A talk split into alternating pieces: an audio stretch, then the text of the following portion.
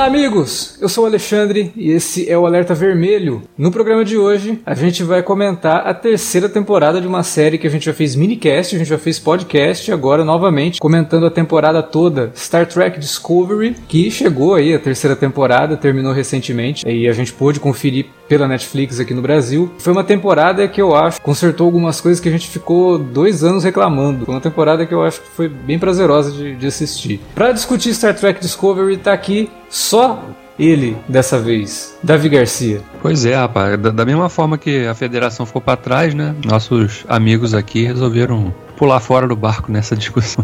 É, Brincadeira. Não, nem é. Brincadeira. O, o Felipe queria participar, mas aconteceu um imprevisto lá, ele não pôde participar da conversa, mas vamos tocar o barco, porque realmente a terceira temporada de Discovery deu um reboot bem necessário e que a gente nem sabia exatamente podia ser tão bom quanto foi. Pois é. É isso. Logo depois da vinhetinha a gente volta para discutir Star Trek Discovery.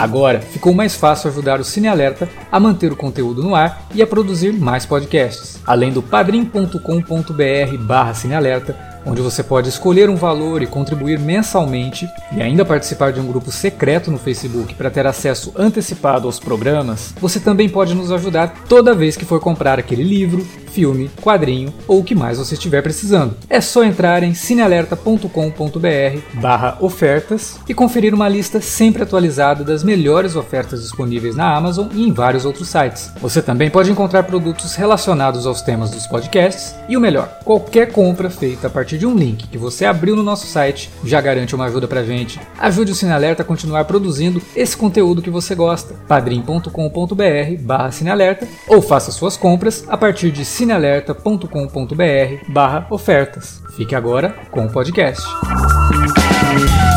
Antes de mais nada, aquele velho lembrete: esse programa tem spoilers da terceira temporada de Star Trek Discovery. Então, se você ainda não assistiu, assista. Se você não se importa com os spoilers, continue ouvindo o programa.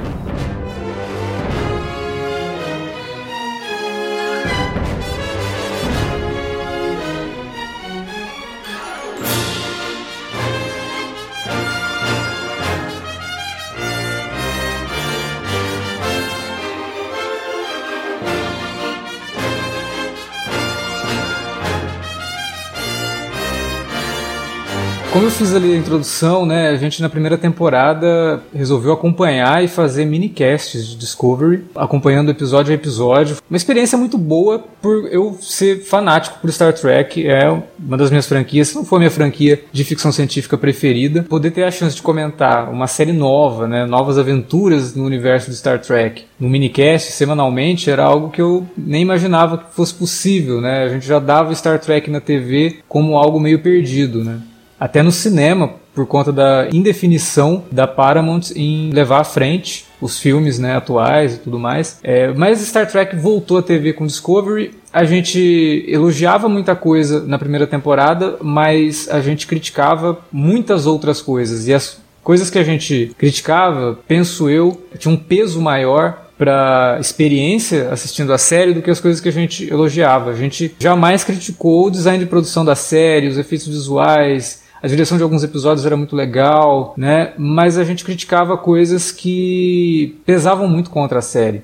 Os roteiros que a primeira temporada começa com uma visão legal, mas depois se perde um pouco e chega no final, atropela um monte de coisa. Personagens que a gente não conseguiu se apegar. E eu nem tô falando do, do protagonista, da protagonista, nesse caso, mas os personagens periféricos que sempre foram muito importantes em Star Trek, desde a nova geração. Na série clássica, a gente tinha sim personagens periféricos que acabaram ficando muito famosos, mas os episódios eram realmente focados na Trindade, né, no Kirk, no Spock e no McCoy. Os outros personagens mas todos eles tinham personalidade ali. Mas com a nova geração e depois com todas as outras séries de Star Trek que estrearam, é, os personagens periféricos, o, o, o, elenco todo, tinha um peso muito grande, né? Na nova geração, Deep Space Nine, Voyager, na própria Enterprise. E em Discovery a gente não via isso e tinha um monte de personagem ali que podia ter tanta coisa para desenvolver na série e a série não dava muita vazão para isso. A segunda temporada tenta pegar pela nostalgia, né? Traz ali a Enterprise, traz o Spock,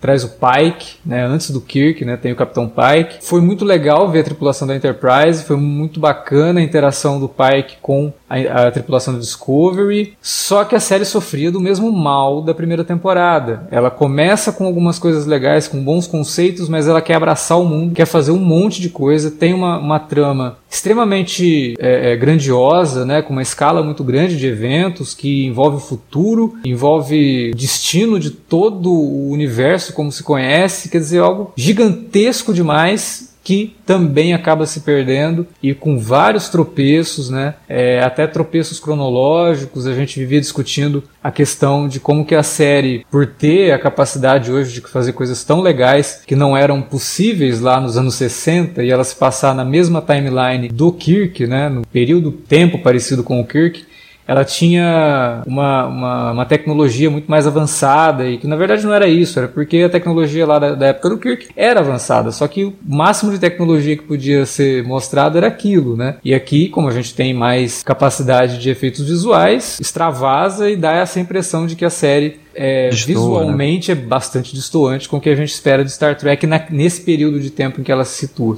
E aí a gente vivia dizendo, né, pô, se fosse para fazer um negócio tão diferente, é, por que não jogar a série num período que a gente não conhece no futuro? Né? Joga a série no futuro e aí você não tem que ficar preso, porque também teve esse problema. Ao mesmo tempo que ela se desprendia de algumas características visuais da série clássica, ela também tinha que ficar muito presa aos acontecimentos da série clássica, porque ela não podia gerar grandes mudanças no status quo da federação, sendo que a gente conhecia o destino da federação naquele momento, né? Então a gente vivia dizendo, pô, tinha que jogar a série, essa série tinha que se passar num futuro, num futuro muito mais distante do que o de Voyager, para ela ficar solta, né? Não ter essas amarras aí. E no final da segunda temporada a gente teve um vislumbre do que poderia ser essa temporada. Tem a Michael e toda a tripulação da Discovery sendo jogados muito tempo à frente no futuro, né? Eu acho que são 900 anos depois dos Mais, né? eventos. Né? 930, né? Eu é, acho. algo assim. Então, assim, é um período de tempo que a gente nunca viu em Star Trek. Talvez deve, ter tido alguma coisa em quadrinhos ou livros, não sei. Mas dentro da, da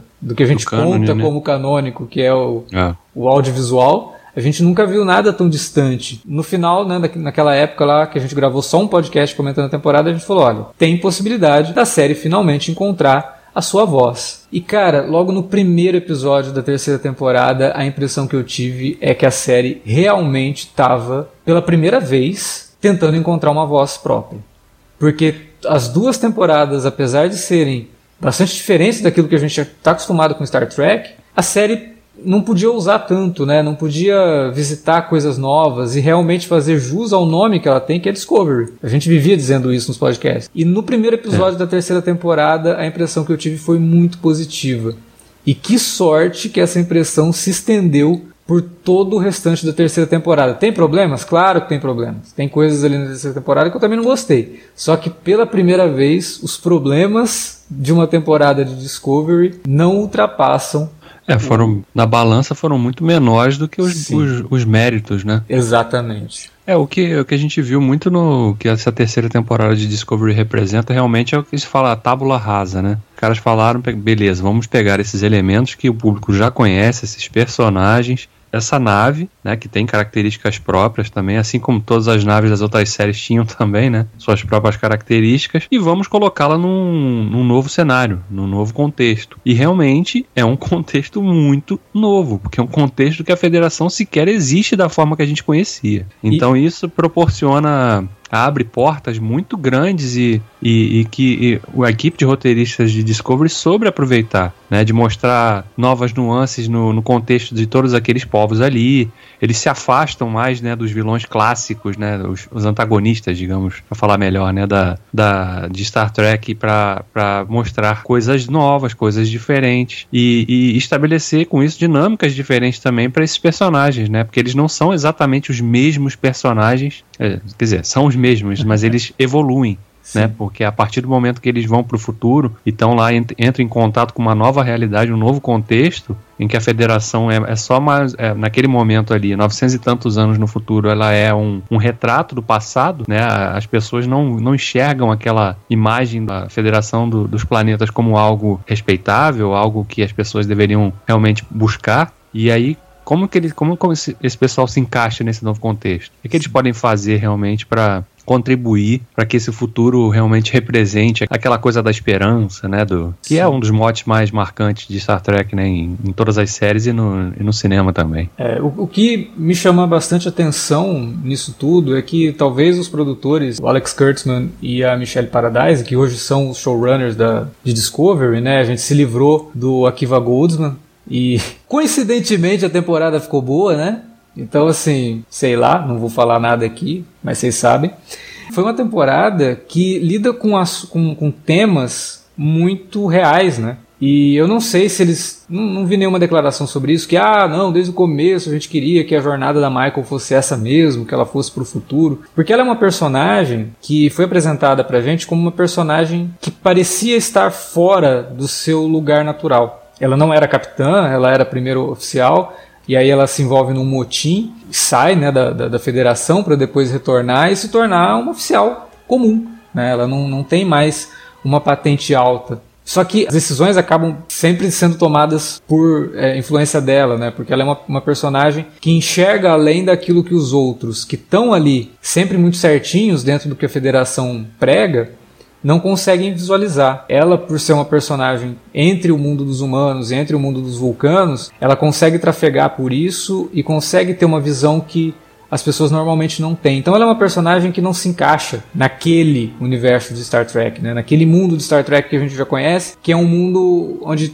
as coisas são entre aspas, perfeitas e que os vilões que, que ameaçam a paz que a federação representa são vilões bastante característicos e, e, e até maniqueístas de certa forma, né? É, são os vilões que você espera. Quando você pega essa personagem e joga ela 900 anos no futuro, que a federação está completamente desacreditada e enfraquecida pra caramba, então todo aquele ideal de paz e aquela esperança que a federação representava se torna algo quase que intangível para dar lugar falta de regras, organizações totalmente movidas pela ganância, tentando se apoderar do mais fraco, aquela coisa toda, você enxerga ali a série comentando sobre como que a gente tem vivido os últimos, sei lá, cinco anos, seis, sete anos, né, em que a humanidade parecia evoluir para uma sociedade mais justa e mais acolhedora e mais tolerante diversa, né? e diversa, né? exatamente. É. E de repente, no mundo que a gente vive hoje, a gente vê surgir movimentos extremistas, né, é, que querem separar, que querem desagregar, que querem mostrar que o diferente tem que ficar no seu canto e não influenciar na nossa vida, né, né? marginalizados. E a, a, a Michael, ela vai para um futuro em que isso está acontecendo, que as pessoas deixaram de se comunicar, as pessoas deixaram de se unir, né? a federação que era a representação máxima dessa união entre vários mundos, ela se quebrou. Né? Então esses mundos já não confiam mais na federação, é, está tudo polarizado e existem organizações criminosas, literalmente criminosas, ou aquelas que a gente considera criminosas por serem moralmente criminosas, elas acabam dominando o universo conhecido, né? Então, é um dos vilões que a gente vai é, acompanhar durante essa temporada é a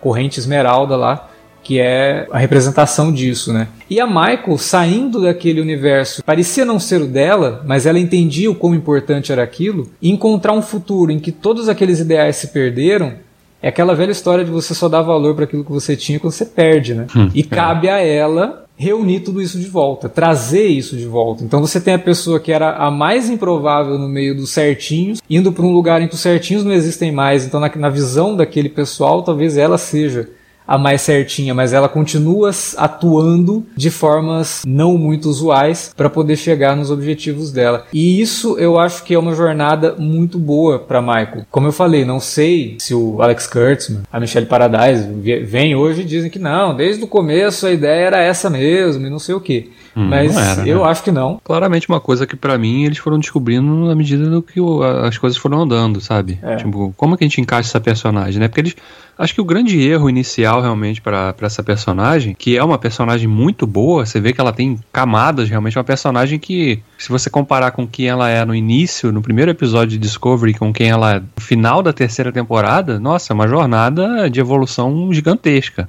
Mas ela começa com, com um peso muito grande, ela é irmã do Spock. É. Né? Então você já cria aí um outro problema de, pô, mas peraí, como, como que o Spock tinha uma. Aí tudo bem, no final da segunda temporada eles criam lá um subterfúgio para ah, então é por isso que ninguém, ninguém comentava sobre ela, né? É muito fraco, da... né? É uma é, coisa é muito, muito forçado, conveniente. Né? É. Conveniente, totalmente conveniente. Mas aí com essa terceira temporada a gente vê que a, a Michael, ela, que ela sempre foi, ela teve, sempre, sempre teve essa característica de ser uma líder sem ser uma líder formal, formalmente, né? É, o bom líder é aquele que nega que é o líder, né? Então, é, ela é isso, ela é exatamente isso. Ela, e ela navega muito bem, como você tinha destacado, ela, ela consegue dialogar com, com todas as camadas naquela hierarquia, né, de militar, né, da, da, de uma Starfleet ali. E ela consegue realmente fazer isso e, e de um lado para o outro, e ela está em constante conflito, né, porque ela sempre consegue, parece que ela consegue sempre enxergar um passinho à frente, né, do que os outros veem, né? E ela sempre acaba batendo de frente com, com, com quem é o líder do momento, né? Sim. Seja, seja a Giorgio,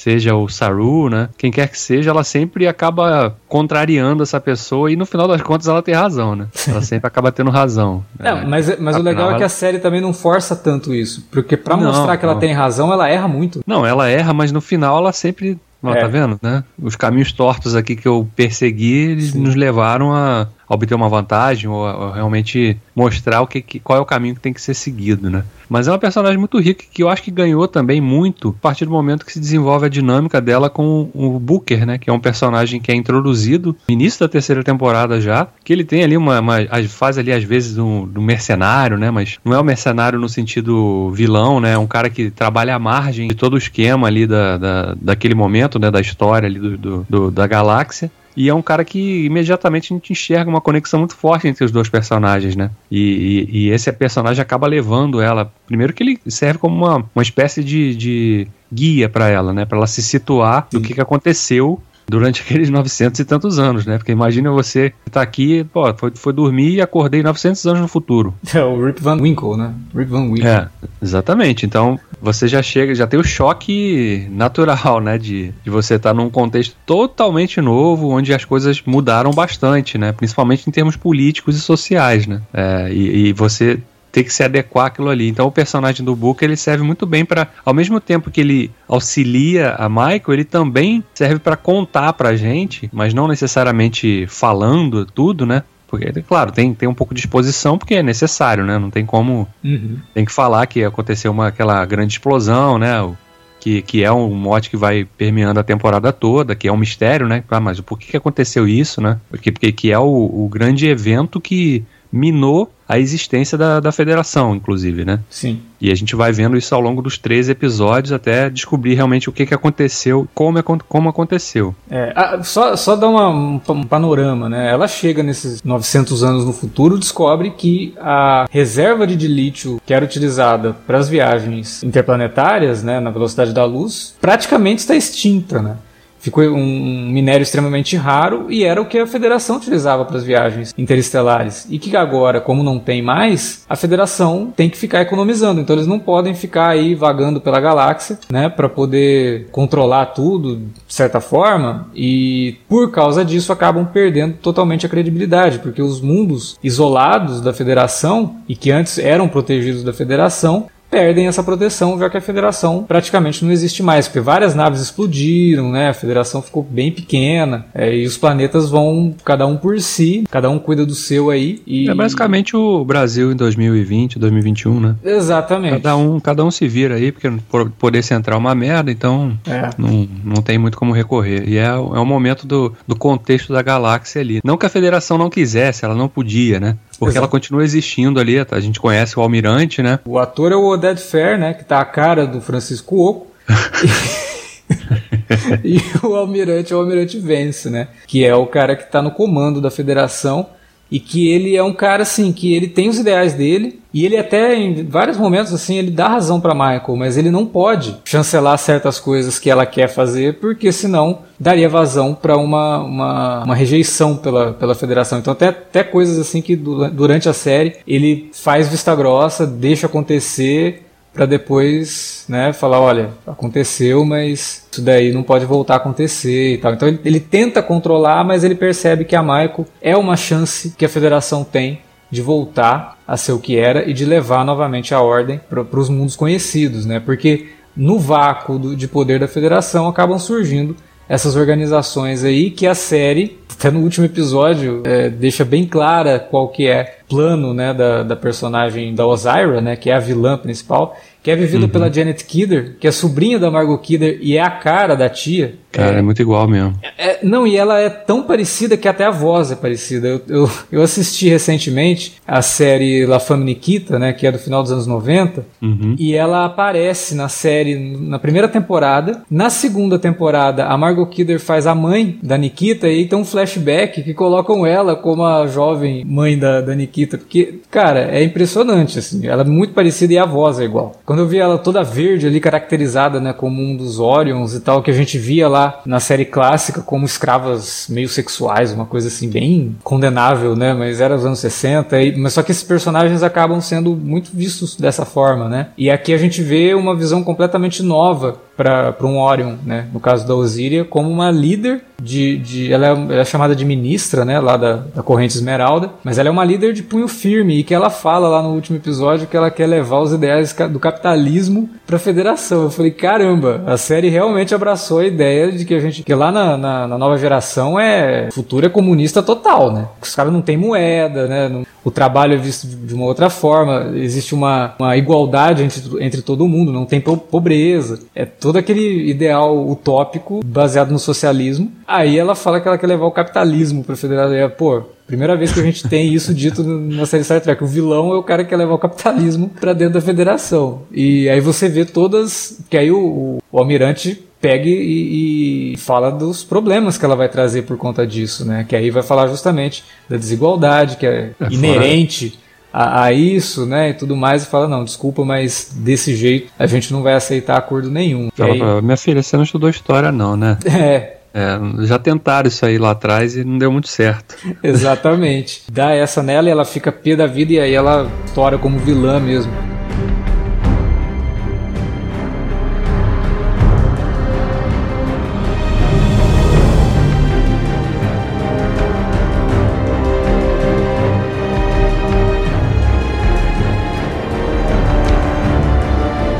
Nessa temporada, uma das coisas que me agradou mesmo é uma temporada que sabe para onde está indo. Não tem é. uma ameaça grandiosa e fora de escala, como a gente viu na segunda temporada. Existe toda a investigação sobre o que causou a explosão lá do de lítio, e aí a gente, quando chega no final, a explicação é uma coisa tão conceitual que você fala: caramba, só em Star Trek que isso funciona. Sim. Né? Porque, poxa vida, é, é bonita a explicação e faz você pensar em toda a jornada da própria Michael, em tudo que está acontecendo com a federação e o que, que deve acontecer para a federação voltar a ser a federação. Né? A questão da comunicação, a questão da uhum. mensagem passada de forma errada, de, do medo, do que o medo gera. Né? Uhum. Cara, uhum. é muito bacana. Eu adorei isso. Isso é muito Star é, Trek. E, e, é muito legal porque o contexto disso tudo fica muito bem é, explicitado realmente no, no, desfecho da temporada, mas sem que tenha um personagem explicando tudo, né? Você tem que pegar a nuance da coisa, né? É. Pra poder fazer essa associação e realmente uma, uma leitura que faz todo sentido, né? E que realmente enriquece o, o que a gente vê ao longo da temporada, né? Porque a gente fica realmente o tempo todo achando que, ah, foi algum grupo terrorista, né, que é. sabotou a, a federação. E a gente fica é, pensando, nossa, será que foram os Romulanos? Será que foram Exato. os Klingons? Será que foram. É, porque os... eles não aparecem, né? A gente é. fica imaginando, ah, eles, eles estão isolados em algum canto, mas foram eles os responsáveis, né? Porque, óbvio, são antagonistas clássicos da, da saga, né? Então, da, da, da, da, saga não, né? Porque. É, acho que dá para dizer que é saga, porque depois da nova geração houve uma uma tentativa realmente de ter uma narrativa é, longa, assim, envolvendo certas coisas, né? Então, na nova geração, você é introduzido um conflito lá em, nos Bajoranos, com os Cardassianos, que vai desembocar numa outra série, que eventos daquela outra série fazem gerar a Voyager. Então, dá para chamar de saga, de certa forma. E aqui, né, nessa temporada de Discovery, a gente tem a continuação de um episódio da nova geração, né? Uhum. É, uhum. Então, a ideia toda ali, voltando ao que a gente estava comentando antes, é de você colocar como a grande ameaça, pô, a grande ameaça não é uma raça de alienígena nova, não é uma raça de alienígenas que a gente já conhece. A grande ameaça é o medo. Né? É, é, é, uma ideia que está ali sendo Exatamente. implantada, né? E, e, a questão toda da vilã representar, fazer a proposta de instaurar o capitalismo naquele momento ali, tem tudo a ver porque o que a gente vê ao longo dos episódios, e principalmente naquele episódio em que ela tenta dominar o planeta ali de onde o Book era, né? Que é um planeta em que, o, que os habitantes são sencientes com a natureza, né? Eles conseguem se comunicar, né? Com, a, com as formas de vida ali que é uma coisa que o personagem já faz no primeiro episódio, né? Já dava essa Sim. dica também pra, é, não, pra capacidade que ele tinha. E que ele usa isso como uma espécie de terrorista ecológico, né? Porque ele salva Sim. espécies que estão à beira da extinção na galáxia, leva para planetas Sim. que elas podem conviver em paz, né? né? É. é. É, não, e aquele momento a gente vê que o grande intuito desse grupo que né, diz querer levar o progresso para os lugares e né, modernizar as estruturas é na verdade subjugar o que aqueles que eles julgam inferiores. Sim, como está né, pra... todo mundo com medo realmente, está todo mundo em crise, é muito fácil você subjugar um Se grupo. render, né? É, e você, e você aceitar como o único caminho, talvez. Exatamente. Né? Qualquer liderança que surge, você aceita, porque está tudo perdido mesmo, né? Então, pode ser pior do que isso que a gente está vivendo, né? Então é justamente isso, é você ter o medo gerando uma, um desastre que faz com que o futuro brilhante que a federação representava se torne um futuro caótico e que dentro desse futuro caótico existe um grupo muito grande que quer dominar pelo medo, né? utilizar o medo das pessoas para poder é, criar essa dominação. É, é algo conceitual e simples para ser o, a ameaça de uma temporada inteira, mas funciona perfeitamente porque, como a gente falou lá no começo, joga muito para frente a jornada que a Michael tem que enfrentar, porque aí é que ela vai começar a entender o que, que era aquilo que ela lá atrás talvez não valorizava tanto. E agora ela tem que colocar isso em prática. É, não, e essa mudança realmente de contexto, ela traz uma leitura nova não só para Michael, mas para todo o resto da tripulação, né? Sim. Porque a gente vê é, a, a, o Saru também tem um, acaba tendo um arco bem legal, né? Quando eles descobrem lá o planeta planeta que teria uma fonte de lítio que poderia né, garantir uma reserva nova para a Federação, né? Uhum. Mas que ao mesmo tempo era um lugar que era muito tinha muita radiação, né? Então era muito perigoso e tal. E a gente vê aquela jornada do Saru lá que, que até rende um momento que é muito curioso porque é, a gente vê o Saru na pele do Doug Jones, né? Que é o Sim. intérprete dele, né? Porque o lugar alterava a forma das pessoas que, que, que desciam ali, né? Não, até isso conceitualmente é muito interessante, né? Porque ele vai lidar com um personagem que ele vai encontrar ali, uhum. que é um personagem personagem que não conhece o mundo externo. Então ele precisa ter contato com qualquer pessoa que entre ali, como se aquelas pessoas fossem familiares a ele, porque ele tem medo do desconhecido. Sim. É muito é, bonito isso, cara. É, é, tematicamente eu achei fantástico, porque a Michael, de certa forma, ela também tem medo do desconhecido. É por isso que ela se renega tanto a ser líder. Ela tem medo do que pode acontecer, ela tem medo do que é, no comando dela, poxa, a partir do momento que ela se torna líder, ela tem uma nave inteira no comando dela, tem uma tripulação inteira que se morrer, a culpa vai ser dela, né? Então ela tem o um medo, o medo dela do desconhecido é o que segura ela se tornar a grande líder que ela é. E ela vai descobrindo isso aos poucos nessa temporada. É tudo muito bem costuradinho, cara. É a primeira temporada de Discovery que a gente tem realmente algo muito bem costurado. E você falou ali da tripulação, né? Vale destacar também é a primeira vez em Discovery que a gente consegue se conectar com o pessoal periférico ali da Os coadjuvantes, é. Pô, que isso daí era uma coisa que a gente sempre cobrou. E Sim. finalmente a gente consegue. Tudo bem que algumas coisas ficaram de lado, como por exemplo a Keila, que ela é uma personagem que começa ali a temporada sofrendo um pouco de PTSD, né? Uhum. É, só que aí a série abandona um pouco isso de uma forma meio esquisita. Não fica muito bem resolvido isso nela. Me incomodou um pouco, mas a gente tem muito da personalidade dela sendo desenvolvida. Ao mesmo tempo, a gente tem a Tilly, que é, sempre teve destaque na série, era uma das poucas que tinha destaque mas aqui ela consegue, eu acho que, que, que ter alguma dignidade que eu acho que ela não teve na primeira e na segunda. Muita gente criticava muito ela, falava que ela é, era que tipo o Wesley Crusher. Né? É, mas é tipo a garota chata, né? Então o pessoal chamava ela de Wesley Crusher Discovery. E aqui ela mostra que ela é muito mais do que isso, né? O Stamets é um personagem que eu sempre gostei e aqui ele tem alguns conflitos legais né? Sim. A George Al tem um episódio só para, aliás, dois episódios para ela que, Sim. A, cara, a Michelle Yeoh dá um show, ela é muito boa e tomara que a, esses dois episódios dela aí realmente sejam uma espécie de backdoor pilots, porque a gente pode ver numa futura série dela, porque eu acho que ela tem peso para ser protagonista de uma série de Star Trek, sabe? Aí, e, aparentemente ela, ela casou com esse universo, né? Assim, você, você enxerga ela como uma personagem de Star Trek mesmo, né? E ela tá se divertindo horrores. A impressão que eu tenho é que ela tá, sabe, não, e, tipo, ela tá não, adorando fazer aquilo. E a personagem dela tem o cinismo que, que às vezes falta em, em muitos dos protagonistas de Star Trek, né? Sim. Ela consegue ser realmente, tem aquele, ela traz aquele, aquele tempero a mais, né? Os dois episódios dela, não só por causa dela, mas também porque a gente consegue enxergar um outro lado da Michael, que, né, o, o que a Michael poderia se tornar sob outro contexto. O que também valoriza muito a série de, de mostrar que o background, né, o, o, da onde você vem, como você se desenvolve, como você é criado, também ajuda a pavimentar o caminho que você trilha, né? E o universo espelho ali, ele mostra muito disso, né? Pra, não só para ela, mas para a própria Tilly também, né? Que tem aquele, Sim o nome curioso de Killy, né? É.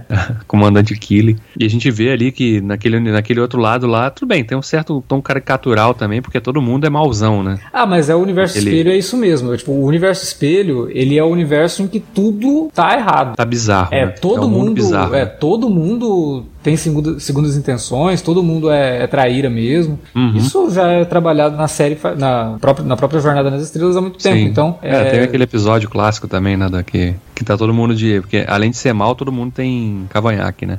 É, isso. é muito bom aquilo. Não, e esse episódio é legal que a gente vê que os recursos, né, as máquinas de tortura ali, pô, é bizarro o negócio, né? A Michael fica sendo torturada num cilindro ali, né? Que a pessoa não pode nem deitar, né? Fica é. tomando choque ali dias e dias, né? E, aliás, esse episódio, já que a gente focou nele agora, é um episódio que traz um personagem da série clássica que no começo eu achei que fosse um da nova geração, na verdade. Quando aparece o Paul Guilfoyle, é, todo sacana e com os poderes assim meio bizarros, né? Falei, cara, não é o quê? Será que estão apresentando outro quê na, na série, né? Mas não, cara, ele é o guardião da eternidade. E eu, eu, a hora que ele revela isso, caramba, que legal. Porque o Guardião da Eternidade é simplesmente uma entidade que aparece em um episódio da, da série clássica e que é um dos melhores episódios da série clássica, né? Então, assim, traz de volta ali um personagem que poderia, inclusive, ter aparecido em outros momentos. A própria nova geração tentou trazer de volta o Guardião da Eternidade, é, até para um filme, mas não rolou. E finalmente a gente tem ele de volta aqui. Eu achei divertida a aparição do Paul Guilfoyle, ele também parece ter se divertido bastante e dá vida a essa entidade que a gente encontra lá na série clássica, né? Foi muito interessante e que tira a Georgial da série, deixando aí aberta a aparição dela numa eventual série que já está tá sendo dito aí que vai, vai acontecer, né? Que seria uma série focada nela. Termina com Sim, ela indo embora para um lugar onde ela não, não, vai ter os problemas que ela teve ali de sair de fase, né? Tava um, acontecendo uma coisa bizarra é, com ela lá. Porque como ela tá fora do universo dela, né? É. Ela não consegue ela manifesta aquelas, aqueles problemas físicos ali que ela começa a desaparecer, né? É, e quem descobre isso é o, é o, médico lá da federação que é vivido. Cara, como assim, né? O que o Cronenberg tá fazendo Star Trek? Ah, sim, o Cronenberg, sim, sim, claro. Já, já, é. já foi bizarro bastante ver o, o Mandalorian né, na primeira temporada com, é, com... o Werner Herzog. Uhum. Aí, de repente, a gente vê o Cronenberg em Star Trek. Eu acho que a ideia pro, pra chamar o Cronenberg deve ter sido essa. Pô, o Herzog fez Star Wars, né? Vamos chamar o Cronenberg pra fazer Star Trek. O Cronenberg fez Alias, né, cara? Pô, é bizarro. É verdade, ele estava em Alias. E o Kurtzman, o Kurtzman escreveu alguns episódios de Alias, era, era co-produtor de Alias. Então, provavelmente, tem essa, essa... Ou então o cara tá precisando pagar umas contas, falou, pô, não tem um bico aí não pra... Não, é legal que quando ele um aparece a primeira aqui. vez, eu achei que fosse só um, uma aparição, assim, né? Mas não, ele depois volta e. Não como recorrente, mas aparece várias vezes, né? E Sim. tem um personagem de peso ali na, na temporada. Eu achei muito legal. É, foi, um, foi uma surpresa realmente, porque eu não lembro de ter visto nada que o Cronenberg ia fazer uma participação nessa, nessa temporada, né? E aí quando aparece ali um rosto que você, opa, peraí, né? Esse, não pode ser um personagem qualquer também para aparecer numa cena, né? Tem que ter uma certa importância.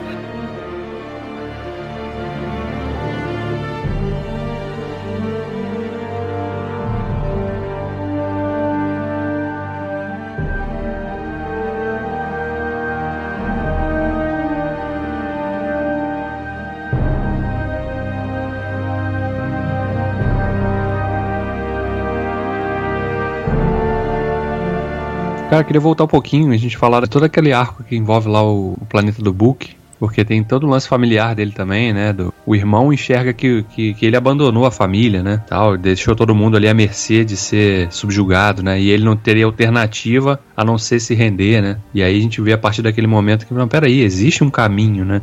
A partir do momento que, que a Michael e o Book chegam ali, a Discovery também, eles, eles enxergam que existe um caminho, existe uma alternativa, né? Então é legal também de você ver isso que, às vezes, considerando todo o contexto de, de explorar a questão do medo, é legal de você ver que nesse contexto como que a aparição de uma, de uma luz, né? Não, é nem questão de luz no fim do túnel, mas é uma questão de uma, uma leitura diferente daquele contexto que você está vivendo ali, pode alterar o rumo de um, uma civilização inteira, né? Porque a partir do momento que eles estão ali, eles enxergam que, pô, existe uma. Não preciso realmente me, me, me render aqui ao, ao que essa, essa, essa mulher, essa corrente esmeralda estão fazendo, falando que a gente tem que fazer, né? E aí é, tem um arco bem legal também. E, e acho, e achei muito legal que a característica desses personagens daquele, daquele povo ali é muito legal, né? De ter realmente essa capacidade de se comunicar com a, com a natureza, que no final das contas é aquela. É o, ideal, o ideário é, utópico, né, de um planeta que está tudo em equilíbrio, né? Sim. No final das contas, você pensar sobre, esse, sobre essa perspectiva, né?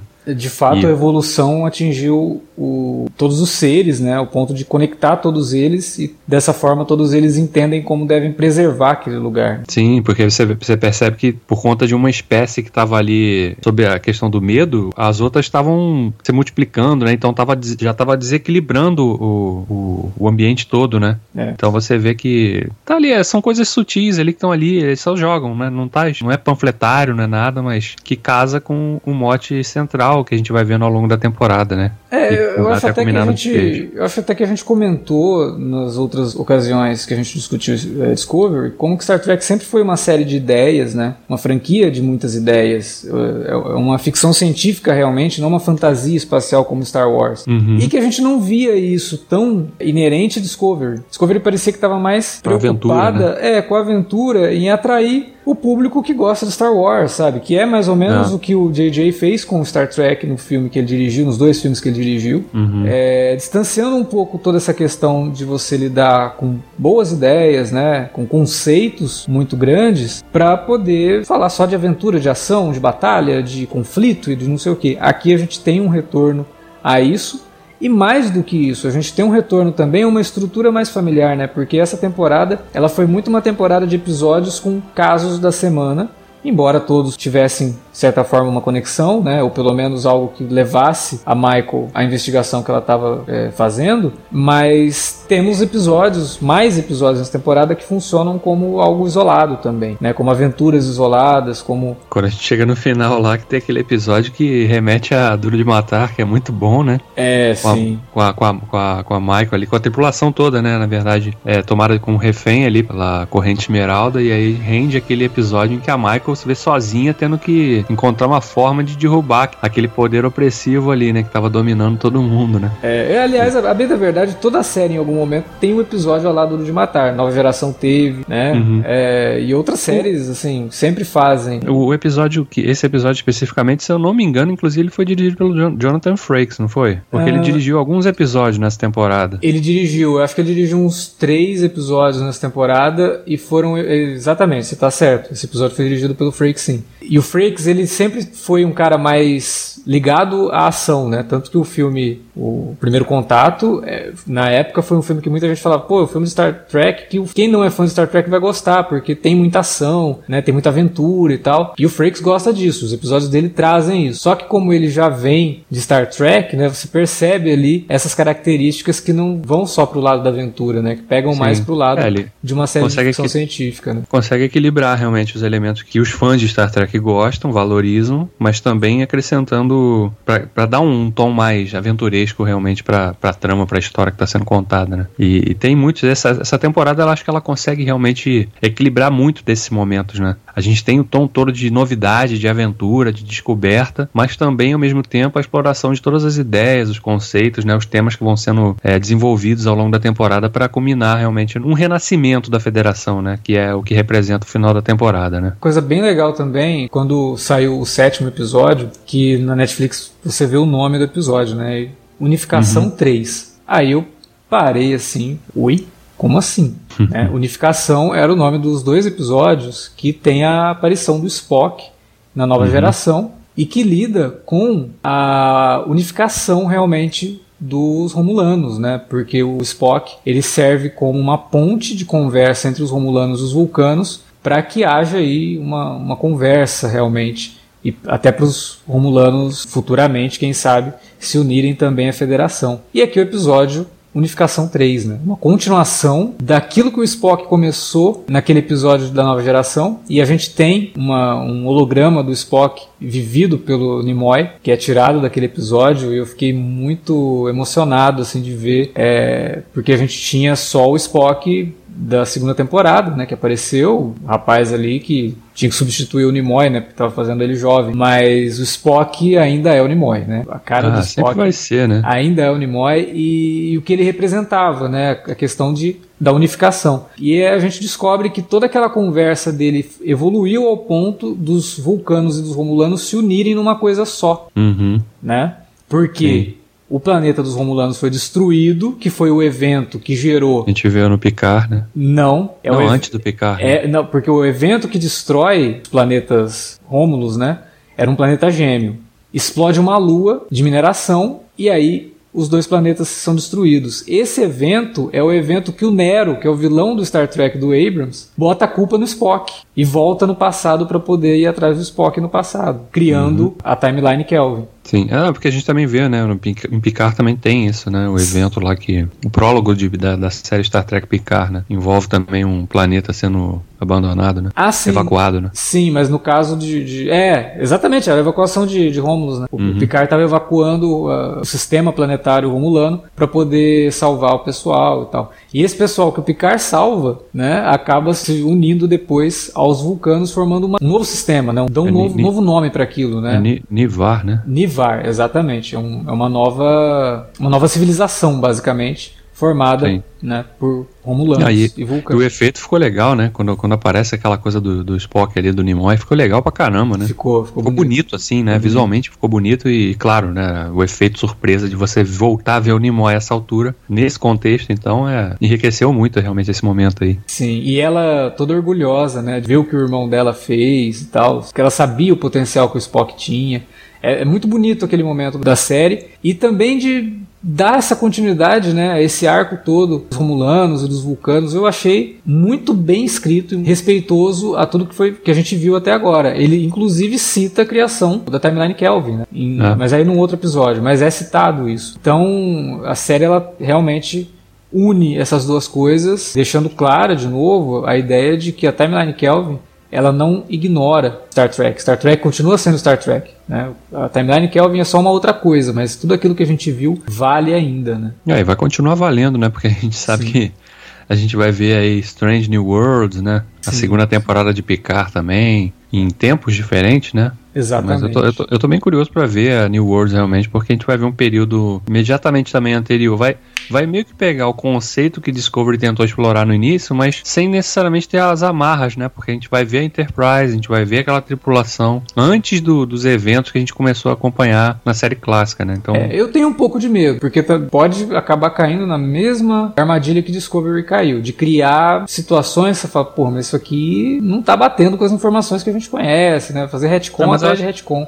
É, mas eu acho que os caras devem ter aprendido a lição, né? Ah, Espero, tomara, né? Porque. O quê? Cinco anos depois, né? Porque Discovery.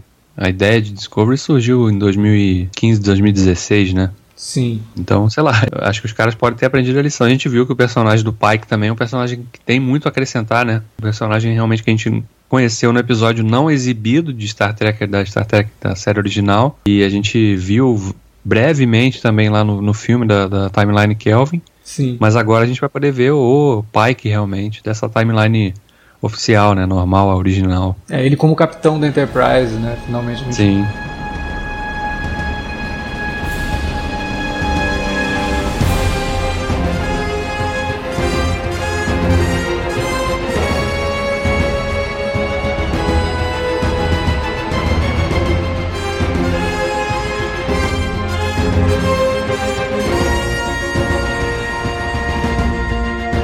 Cara, vamos falar da, de outros personagens que são introduzidos também nessa terceira temporada, que, porra, tem um, tem um arco muito legal e são personagens que realmente acrescentaram muito, principalmente a Adira, né? Que surge ali meio com uma espécie de gênio da, da ciência também, né? Pra meio que. É mais voltada pro que era o Wesley Crusher na nova geração do que a, a, a Tilly, inclusive. Sim. Mas ela é legal. É, exatamente. Até porque a gente entende por que, que ela sabe tanto também, né? O, a, a, ideia por trás da personagem, né? A história de tantas gerações, né? De... É, porque recebe o, o simbionte Trill, né? Que é um hum. conceito que a gente foi ver lá na, na Deep Space Nine. Aliás, a nova geração aparece em Trills também mas a gente tinha um personagem Trill em Deep Space Nine, só que nunca a gente teve a ideia do humano ser o hospedeiro, né? E com a Dira acontece isso. Tem todo o desenvolvimento para que o hospedeiro se adapte, né, a Dira. Vai lá para o planeta dos Trills, passa por todas aquelas provações e tal, que é um episódio bem Star Trek, né? Parece Sim. um episódio da nova geração, aquilo. Uhum.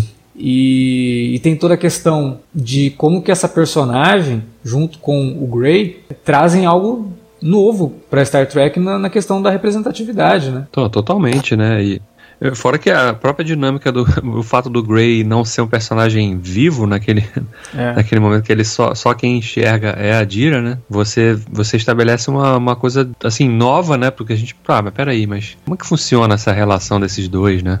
Uhum. É, da onde vem isso, né? Por que, que tem essa conexão tão forte entre os dois? Você e, e, a, e a Dira é uma personagem que tem muita personalidade, né? Desde o primeiro momento. E aí a gente vai conhecendo junto com, com os outros personagens, que também é um, legal, um negócio legal que a série fez de não, não chega e mostra tudo de uma vez, a gente vai conhecendo junto com o Stamets, né? Que ele vai se surpreendendo. Não, e o Stamets cria uma ligação com ela muito forte, né? Sim. Chega a um ponto ali no final dele identificar a Dira como é, prole. Ele fica realmente é, fascinado com a inteligência, acaba trazendo de evolução para algumas coisas para a nave, né? Até para ele, né? Ele se ligar à nave de uma outra forma, menos dolorido e tal. É muito interessante, cara. Eu gostei muito desses dois personagens e acho que trazem uma, um frescor legal, assim, para Star Trek, sabe? Traz é, um... tem, tem, tem o tom de ser algo diferente, e mas de personagens que acrescentam realmente pra história, né? Sim. né? Não são só personagens que são ali pra. Ah, tá aqui ó, o personagem representativo e tal, né? Que, não, não é só isso, é muito mais do que isso. E acho que de uma forma geral, todos os personagens novos que a gente conheceu nessa terceira temporada, eles têm um peso nesse sentido, né? Todos Cara, eles, você assim, falou do de... Booker, né? É um baita uhum. de um personagem. É um baita do personagem. E esse Sim. David Ajala, que é o ator que faz o Booker, ele uhum. já tinha aparecido em Supergirl, né? Ele faz o Manchester Black, que é um personagem bem legal, tem uns ideais fortes, assim, que batem de frente com a, com a Supergirl. E ele é muito bom, ele é muito carismático e ao mesmo tempo consegue passar uma força muito grande, sabe? Ele tem muita presença. É, o cara tem presença física, o cara é bonito, né? Sim, Pô, tem que falar. Não, falar é, o cara é bonito pra caramba. Não, cara, não, não dá. Você vai me dizer que ficou um ano com a, com a Michael e não rolou nada, né? Ainda bem que a série, a série não, não, não chega ao ponto é de fazer isso. É porque tinha aquele gato lá, ele era muito, muito ligado no gato. O gato dormia com ele na cama e não dava pra acontecer nada ali. Aquele Eu sei que no começo, lá. assim, porque no, do, do, primeiro episódio pro segundo passa um ano, né? Isso é uma outra coisa também que a série traz, que é uhum. é colocar a Michael por um ano vivendo nesse futuro, a mais do que a tripulação do Discovery. Porque a tripulação sim. da Discovery chega lá um ano depois que ela chega. É, sim. Né? E, e isso dá uma um novo viés para personagem, né? Porque quando eles chegam lá, ela já está confortável com aquilo, de certa forma, e já sabe o que, que ela tem que fazer. E eles convivem juntos por um ano, né? Então quando você vê aqui, você fala, não, não é possível.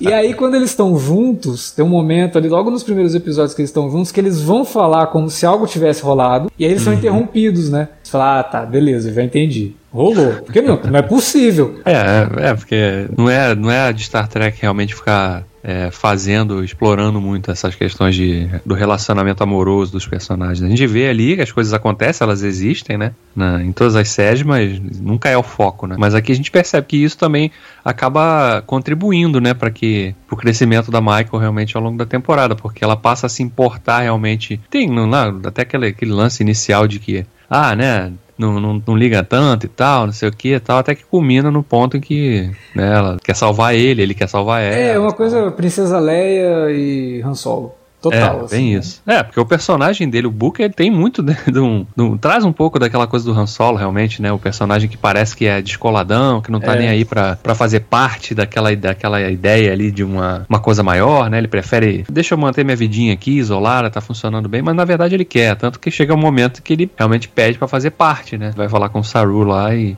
que ele quer fazer parte da, da, tripulação ali, né? Outra coisa que tinha que destacar aqui rapidamente é o design da nave dele, né? Que porra, ah, é é. foda, né? É muito legal mesmo. É uma nave que ela se molda, né? Dependendo Sim. do espaço em que ela tá e cria momentos bem interessantes. Isso, de novo, a gente nunca criticou Discovery, né? O design e os efeitos que eles usam para mostrar o design. Então é tudo muito bem feito, te convence e, é muito criativo também, porque cria sequências de ação muito boas. Principalmente aquele tem que entrar lá no espaço onde está o planeta, né? Que está é, emitindo sim. as radiações de lítio e ele tem que enfrentar uma, uma tempestade de, de radiação e tal. Pô, é muito bem feito aquilo. É, porra, e eu, eu fico, fico, muito fascinado porque o, o, o quanto que a tecnologia avançou para realmente para permitir que a gente veja isso nesse escopo na TV, né? É muito é. legal de ver realmente. É. Você pensar lá atrás, né? Década de 60 e tal, que tudo era feito com efeito prático e tal, e a gente, né, claro, não tem como não envelhecer isso, né? A gente vê hoje, até o que é uma coisa que afasta muita gente que não conhece Star Trek, né?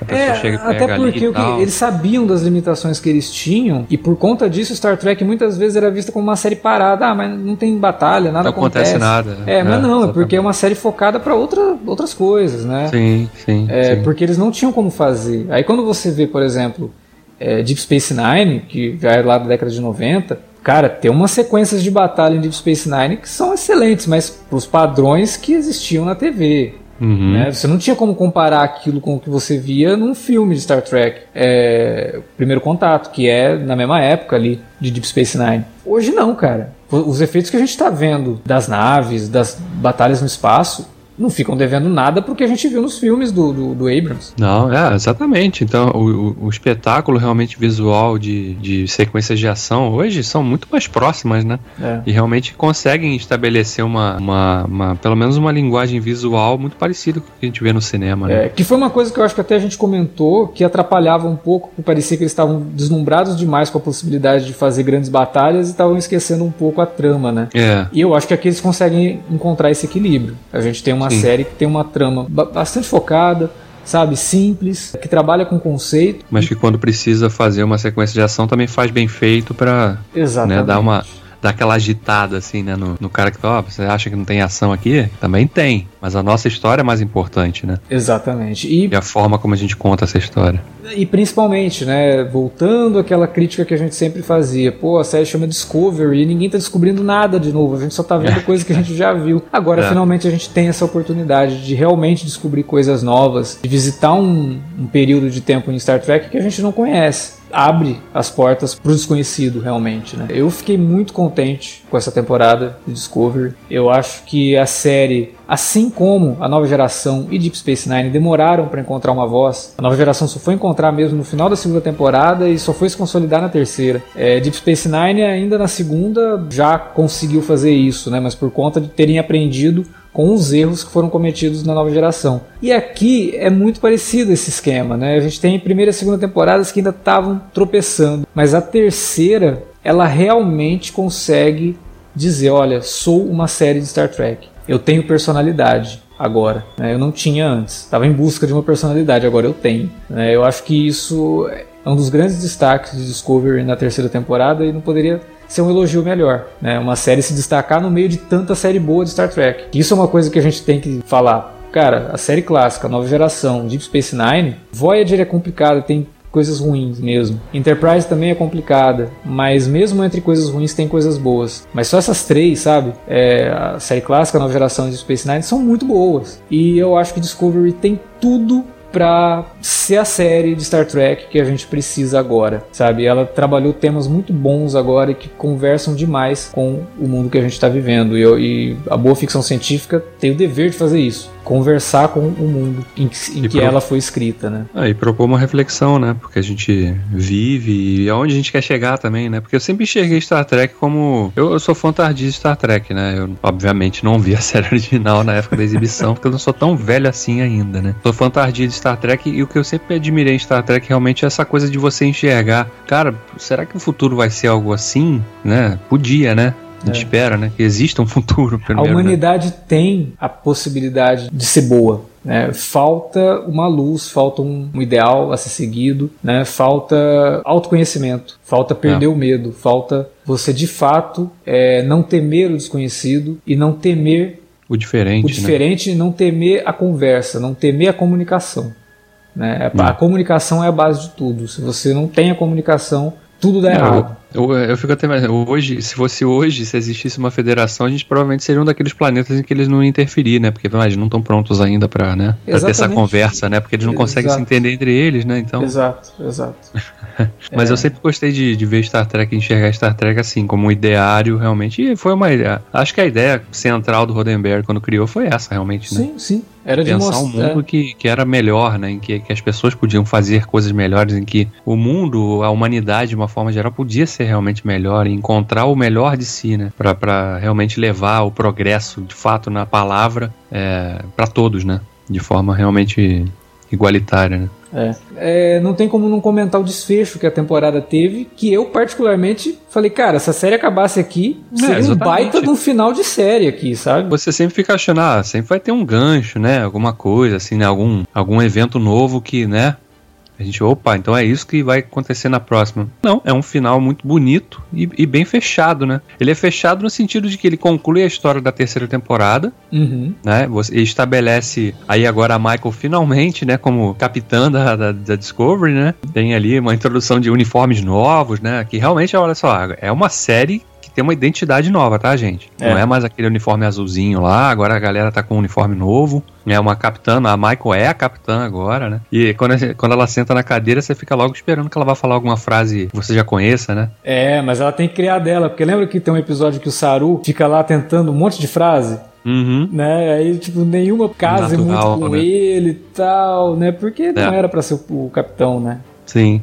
Mas é muito legal, cara. Que, acho que o desfecho da, realmente da terceira temporada, ele, ao mesmo tempo que ele conclui a história de uma forma muito redondinha, ele ao mesmo tempo, embora não deixe nenhum gancho, ele te deixa, cara, eu quero ver mais. Sim. Eu quero ver para onde eles vão agora, né? O que, que vai acontecer, né? O que, que mais que tem para explorar agora nesse futuro, em que a federação volta a realmente a se restabelecer. Não, exatamente. E, pô, quando termina daquela forma, né? Com ela assumindo o posto de capitã, a nave partindo rumo ao desconhecido, né? E aí você fecha com aquele quote do, do próprio Roddenberry. Uhum.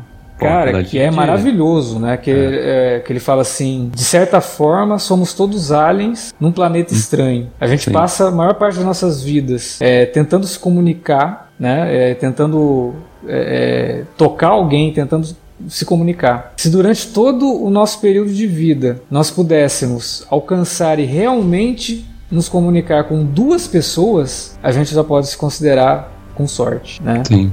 É muito bonito isso. E, de novo, fecha aquilo que a gente estava falando aqui, de como que é importante você se, se conectar com alguém, como você, é importante você se comunicar, né? E aí fecha ainda com a trilha clássica de Star Trek. Eu falei, cara, acabou hum. a série, né?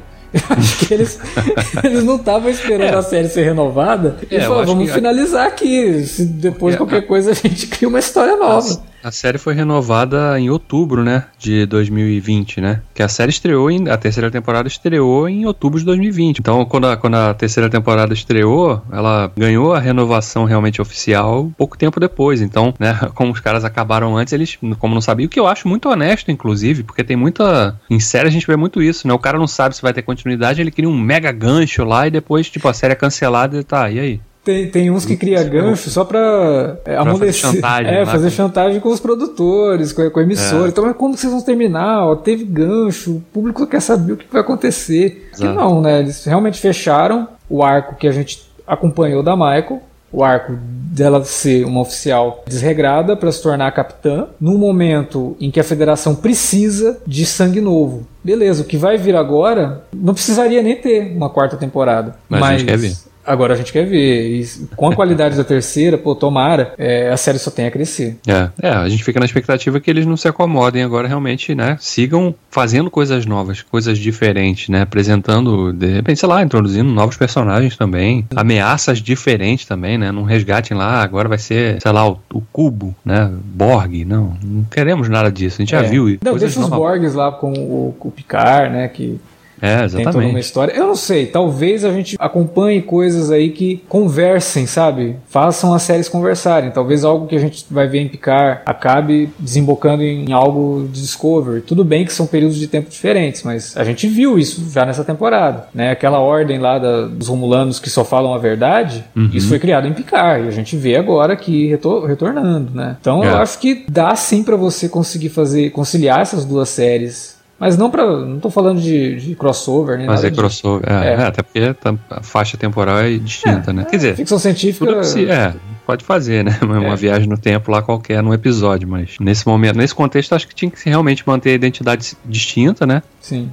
Mas, claro, é, temas que conversam entre as duas séries, né? É, eu acho que daria para fazer é, você criar algo em, em Picard para talvez gerar uma consequência nesses 900 anos lá do futuro e que a gente só vai ver sendo resolvido pela, pela Michael. Seria, de certa forma, interessante. Mas eu quero ver coisas novas, de fato, como você falou. Eu acho que a abertura está aí, a série está no momento que ela pode fazer isso, né? Esse futuro desconhecido. E, cara, como eu falei, é só seguir o que eles fizeram na terceira. Né, seguir no sentido de dar foco aos personagens, ter foco para a história que eles querem contar, não tentar abraçar o mundo todo numa temporada só, que isso não vai dar certo. Né? A gente acompanha a série bastante e há bastante tempo para saber que isso não dá certo. É, muito é, difícil. Tem que ser focado e aprendeu com os erros, espero que aprenda com os acertos. É, principalmente com eles, né? Porque é. foram muito. Os acertos foram muito grandes, né? Mas é isso, a terceira temporada realmente foi deu um, um ar novo, um frescor novo para Discovery e me, me fez realmente ficar mais interessado é, em seguir acompanhando isso daí. E as próximas que, que agora, né, Star Trek foi ganhou aí um caminhão, inclusive animações, né? Sim. Tem uma que eu nem vi ainda, Lower Deck, Lower Decks eu nem vi ainda. É. Só vi o primeiro episódio, na verdade, e não vi, não vi o resto, mas quero ver também e tal. Quero ver, quero consumir tudo que tiver Star Trek aí para fazer parte da conversa aqui que a gente sempre estabelece também com o pessoal que nos ouve, né? Exatamente.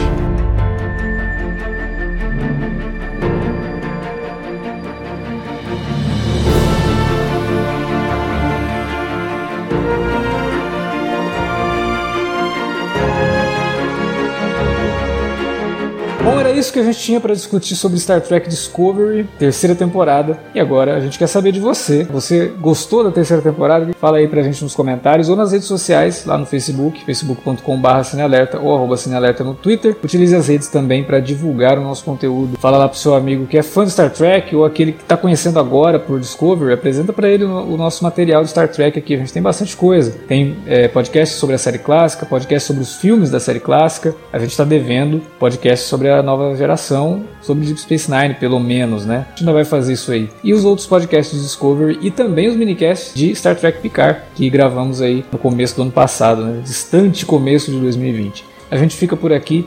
Valeu pela audiência. Até a próxima.